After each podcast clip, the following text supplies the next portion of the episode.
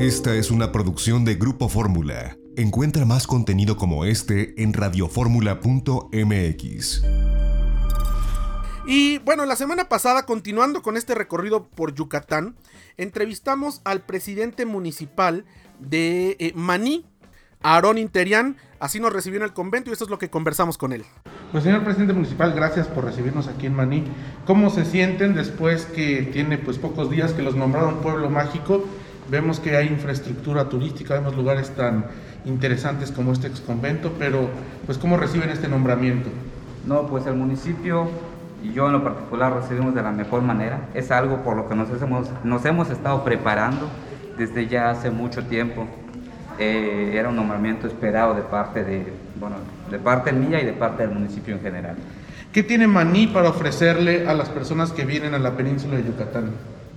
Antes que nada, pues sí tenemos, ahorita en este momento estamos en el ex convento de San Miguel Arcángel. Es un convento que data del siglo XVI. Este es uno de los principales atractivos que tenemos. Tenemos gastronomía, eh, nuestro plato fuerte es el pokchuk. De ellos derivan otros que son muy sabrosos, pero el principal pues viene siendo el pokchuk. Y bueno, además, eh, pues en todas las inmediaciones de este lugar se pueden encontrar, entendemos, leyendas, tradiciones mayas, sincretismo. Vemos aquí, eh, por ejemplo, en este mismo convento, ¿no? Rocas, eh, vestigios de los, mayas, y ahora vemos pues esta gran infraestructura cristiana. Así es. En cuestión de leyendas tenemos una muy importante, que tenemos un mural ya, que dice que cuando el agua del mundo se acabe, en el agua del cenote de Maní es el único lugar que va a tener agua. Entonces va a salir una anciana, que aquí las conocemos como brujas, con la serpiente Cuculcán, que a cambio de una cáscara de cocoyol de agua, tienes que ofrecerle a un bebé recién nacido. Es lo que nos dice la historia del municipio. Tenemos a nuestro cenote, en donde pues prácticamente se desarrolla toda la historia por completo. Pues muchas gracias, señor presidente municipal, por recibirnos, por darnos este recorrido y por compartir pues esto que ustedes tienen como recién nombrados pueblos mágicos. Enhorabuena y que sea muy exitoso para la gente, para el turismo, pero sobre todo para la gente que vive aquí en Maní. No, pues sí, claro que sí. Muchísimas gracias por haber venido. Bienvenidos. Conversamos también con doña Elizabeth, ella es la encargada de un grupo, de una cooperativa de mujeres que se dedican a la miel melipona. Esto es lo que conversamos con ella ahí, junto a los meliponarios. Pues muchas gracias por recibirnos aquí en el meliponario. Pues una historia milenaria, ¿no? La de la producción de miel de melipona. Cuéntenos qué representa para ustedes estar, pues, eh, produciendo y cuidando esta abeja maya.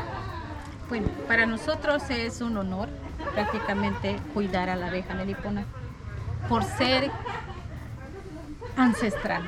Es una abeja que nuestros abuelos cuidaban desde entonces, lo utilizaban para su alimentación, para su medicina. Y nosotros como grupo lo que hicimos fue prácticamente tratar de seguir nuestra cultura, nuestras enseñanzas, de todo lo que nuestros abuelos nos estuvieron enseñando.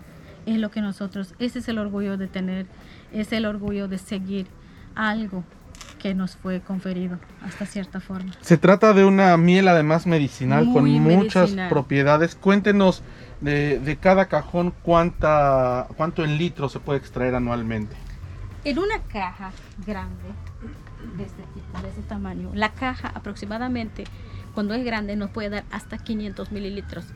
Pero normalmente podemos sacar de 350 a 450 mililitros. No podemos quitarles toda la miel que tiene por el simple hecho que necesitan alimentarse igual.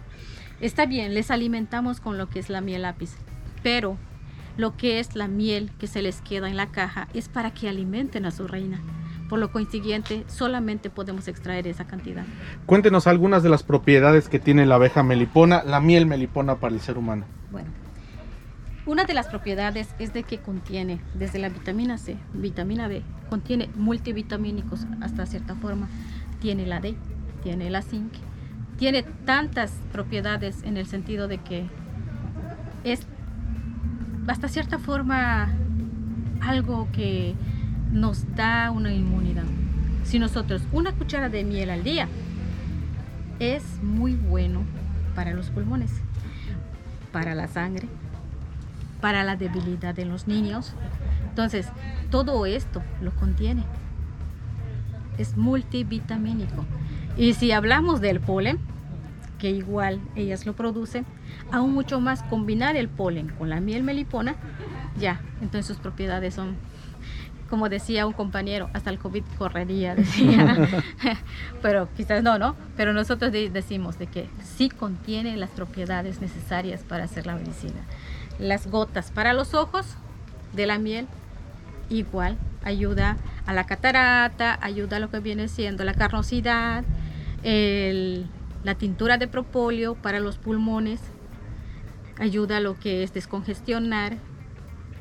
Todo eso lo contiene lo que es la miel de abeja melipona.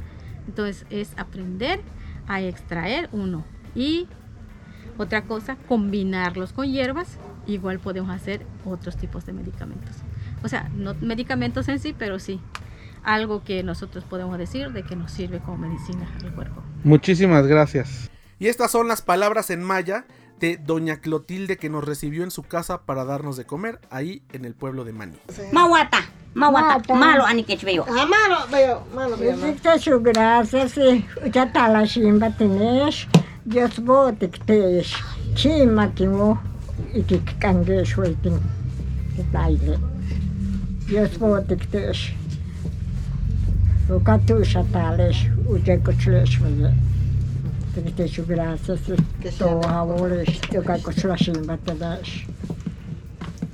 Nos dijo que sean bienvenidos, este es su casa y la verdad es que una gran experiencia, como ya lo comentábamos, estar ahí comiendo con Doña Clotilde en el pueblo de Maní. En, en Cisal también pusimos, hicimos algunas entrevistas que esta mañana las transmitimos a través de itinerario turístico televisión. Nosotros ya nos vamos, feliz Navidad a todos, quédense en casa de parte de todo nuestro equipo, la productora Lorena Bracho, nuestra reportera Janet Gutiérrez, su servidor José Antonio López Sosa, titular de este espacio, les mandamos un fuerte abrazo navideño, deseándoles mucha salud, prosperidad y exhortándolos a que se queden en casa, quédense en casa. Los espero mañana de viaje en Fórmula en 14.70 DM a la 1 de la tarde. Y el próximo sábado 10.30 de la mañana Telefórmula y como siempre aquí, 1 de la tarde en punto tiempo del centro a través de Radio Fórmula 104.1 FM, 1500 M y la segunda cadena nacional. Quédese con Pei Garza, cuídese, quédese en casa. Feliz Navidad.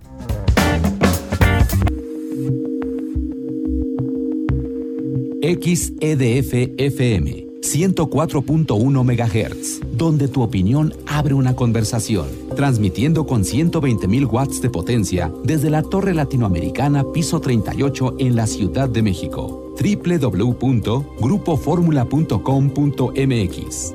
Abriendo la conversación.